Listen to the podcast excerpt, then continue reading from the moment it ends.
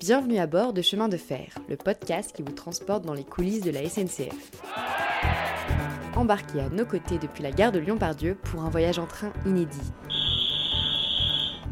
Bon, ben, je vous souhaite un bon voyage.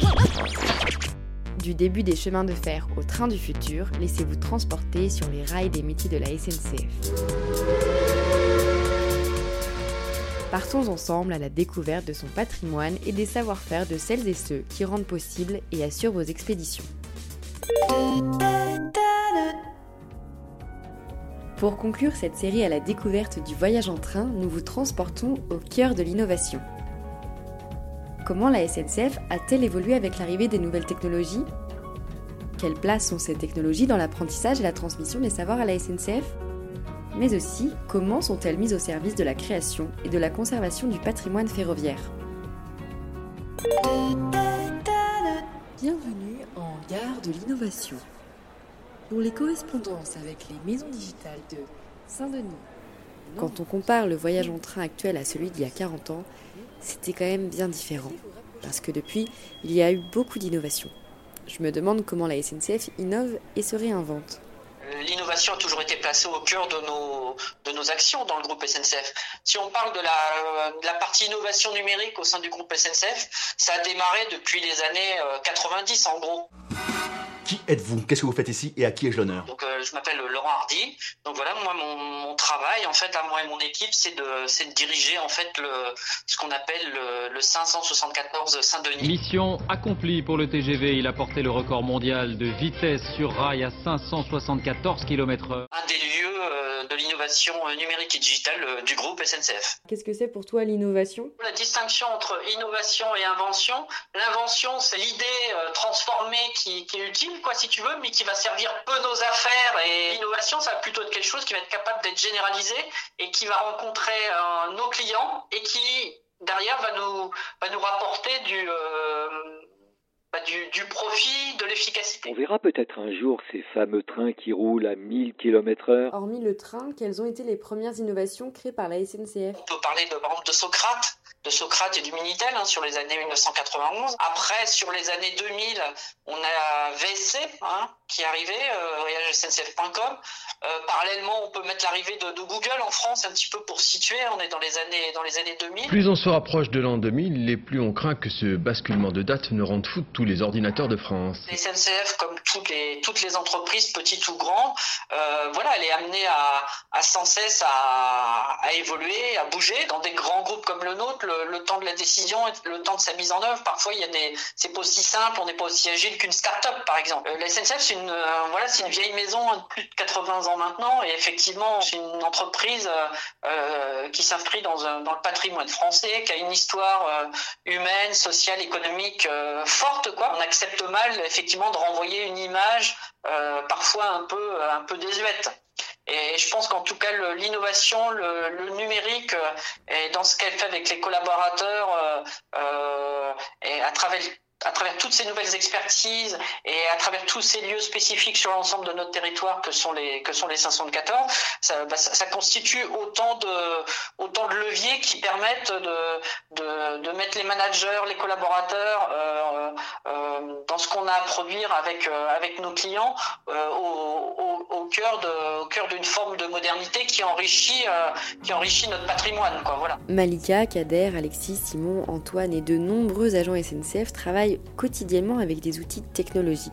Leur métier évolue constamment au fil des innovations et je me demande si finalement cette technologie nous amène-t-elle pas à apprendre tout au long de notre carrière. Et c'est avec Dominique Damide, qui travaille dans l'une des maisons du digital de la SNCF, avec qui je vais pouvoir échanger sur ce sujet. On sait aujourd'hui qu'on a pratiquement un saut technologique tous les 18 mois. Ça veut dire que tous les 18 mois, on a une évolution, une innovation importante qui va impacter soit des usages, soit des process industriels, des process de maintenance, soit euh, des business. Ce saut technologique tous les 18 mois, euh, il oblige d'une certaine façon une entreprise comme SNCF à être dans une logique d'actualisation permanente euh, de cette innovation et d'en mesurer l'impact sur les activités de l'entreprise. Pour être à jour quelque part de cette innovation, il faut que nous fassions un effort important pour embarquer nos équipes et leur permettre quelque part de comprendre euh, cette, cette, innovation, d'en voir les effets positifs. Comment les technologies amènent-elles le personnel de la SNCF à apprendre tout au long de, de sa carrière? Aujourd'hui, le seul diplôme de départ pour commencer une vie professionnelle ne suffit plus. La posture, ça va être d'apprendre à évoluer durant toute sa vie professionnelle grâce à une mise à jour régulière de notre environnement technologique. Les tutos, les plateformes de e-learning sont d'excellents outils au service de l'apprentissage. La création de plateformes autour de l'identification des besoins de formation des agents, euh, qui peuvent être mises à jour euh, tous les deux ans par exemple, est un levier important pour que chacun puisse faire ses choix de formation en fonction de ses nouveaux postes ou en fonction de ses appétences qui évoluent avec le temps. Exemple, on a aujourd'hui des parcours internes SNCF qui permettent des agents issus de la vente par exemple, euh, de l'accueil, de l'information en gare, à se former pour devenir développeur, tout simplement parce qu'aujourd'hui, le métier de développeur, c'est un métier important pour l'entreprise et qu'on a un besoin fort autour de ces nouveaux métiers. Je suis euh, développeur chez voyagesncf.com. Je suis développeuse iOS sur le projet euh, TER. Alors aujourd'hui, mon poste, c'est ingénieur études et développement au sein de l'entreprise Oui SNCF. Les technologies s'invitent dans le domaine de la formation déjà depuis plusieurs années. si on regarde côté SNCF, la réalité virtuelle euh, par exemple, permet aujourd'hui pour les agents d'avoir des formations beaucoup plus interactives, beaucoup plus dynamiques. L'avantage de la réalité virtuelle, si on prend par exemple une formation autour de la sécurité incendie à bord des TGV, cela permet euh, d'économiser l'immobilisation d'une rame TGV euh, qui a forcément un coût puisque une, rame immobilisée est une rame qui ne circule pas. La réalité virtuelle en tant que technologie au service de la formation est un véritable plus à la fois pour nos agents parce que ça permet de leur faire découvrir des, nouvelles technologies, ça leur permet de comprendre pourquoi ces nouvelles technologies sont au service euh, de leur métier. Si on prend l'exemple de la réalité augmentée, euh, donc la réalité augmentée, c'est notre environnement réel dans lequel on insère quelque part des éléments digitaux, euh, donc des informations dites augmentées. L'expérience de réalité augmentée la plus connue du grand public, c'est le Pokémon Go. Donc si on prend l'exemple du Pokémon Go, par exemple, appliqué à SNCF, ça peut être euh, demain euh, des informations, des insertions de données sur des éléments réels, par exemple le bloc moteur euh, d'un train sur lequel l'agent de maintenance intervient et sur lequel il y a un certain nombre d'informations qui l'aident dans la manière de faire sa maintenance au quotidien. Dans une phase d'apprentissage, si on a un apprenti ou un nouvel arrivant dans l'entreprise, dans les ateliers de maintenance, euh, la réalité augmentée permet euh, d'apprendre de manière beaucoup plus facile et de manière beaucoup plus dynamique des opérations complexes de maintenance. Pour revenir un peu sur la transmission des savoirs, la, formation et les outils digitaux, pourquoi utiliser ces outils digitaux pour se transmettre des connaissances? La transmission euh, des savoirs, c'est un sujet euh, vieux comme le monde. Chez SNCF, on a une histoire qui a plus de 80 ans. Comment vivaient les cheminots à une certaine époque, en 1930, en 1940, en 1950 Quels étaient leurs métiers? Comment ils travaillaient?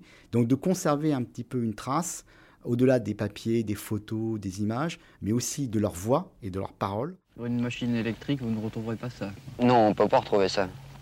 Il ne faut pas le retrouver sur un engin moderne. Parce que vous êtes enfermé dans une cabine, euh, vous ne sentez rien, vous ne voyez rien. Enfin, si, la voie devant vous qui se déroule, c'est tout. Hmm. Alors que sur une vapeur, la voie, vous la voyez même pas.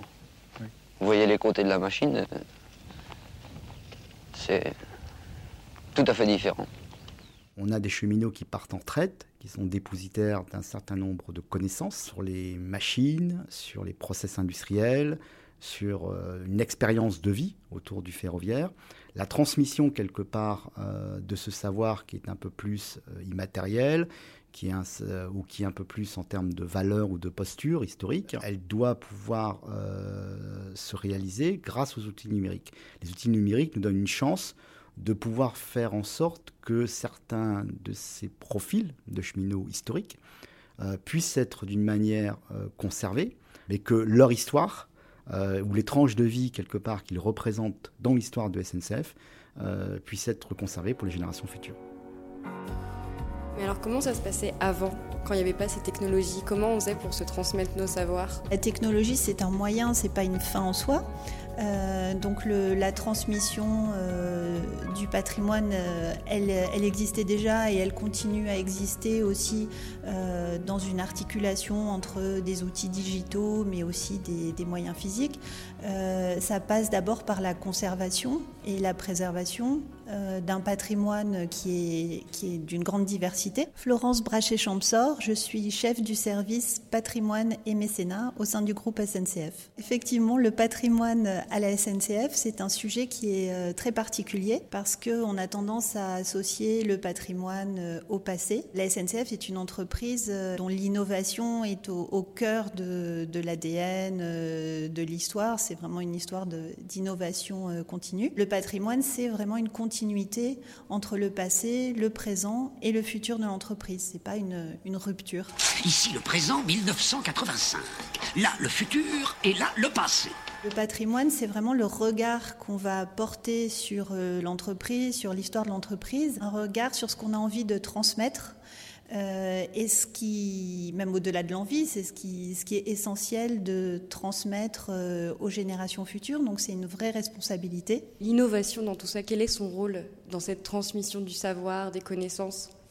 Alors l'innovation, c'est d'abord une histoire d'innovation. Donc le patrimoine transmet cette histoire. Et puis après, l'innovation, ça peut être aussi un moyen au service euh, de la transmission et de la valorisation du patrimoine. Construite en 1890 sur la ligne Paris-Bordeaux, cette rotonde ferroviaire servait à l'entretien des locomotives. On parle parfois d'oxymore euh, quand on rapproche patrimoine et innovation, et finalement, et en particulier à la SNCF, patrimoine et innovation font bon ménage.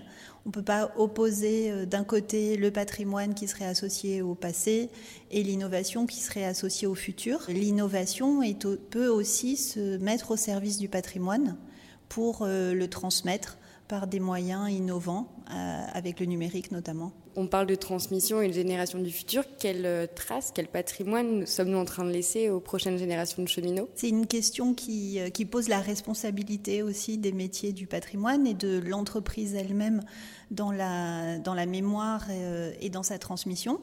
Euh, je pense que c'est la mémoire et la trace qu'on va laisser pour les cheminots, mais plus largement pour tous les Français.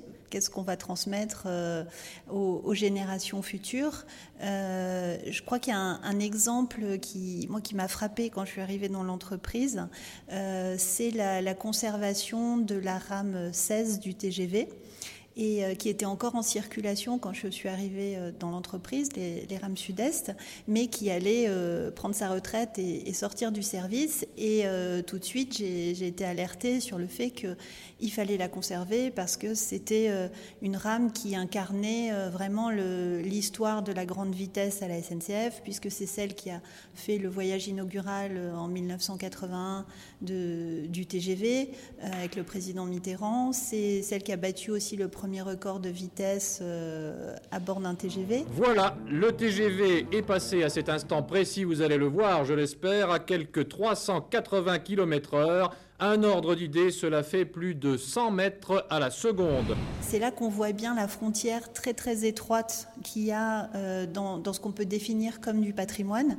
puisque une rame qui au mois de décembre euh, est en circulation, que vous pouvez emprunter pour voyager, au mois de janvier se trouve dans les collections euh, patrimoine SNCF. Euh, donc c'est vraiment une responsabilité de se dire bon celle-là il faut la conserver parce qu'elle a quelque chose à raconter aux générations futures, elle a quelque chose à dire et de pouvoir se projeter suffisamment loin euh, pour se dire bah, ce qui est aujourd'hui un objet du quotidien peut changer de statut et devenir un objet patrimonial pour le futur. Ainsi s'achève ce voyage auditif. Merci à vous, auditrices et auditeurs, de m'avoir suivi durant ce périple au sein des coulisses de la SNCF. Et qui sait, peut-être que dans 20, 50 ans, 100 ans, cette série de podcasts refera surface sous forme d'archives du patrimoine de la SNCF. À quoi servira-t-elle? Comment sera-t-elle écoutée et interprétée? Ça, seule l'histoire nous le dira.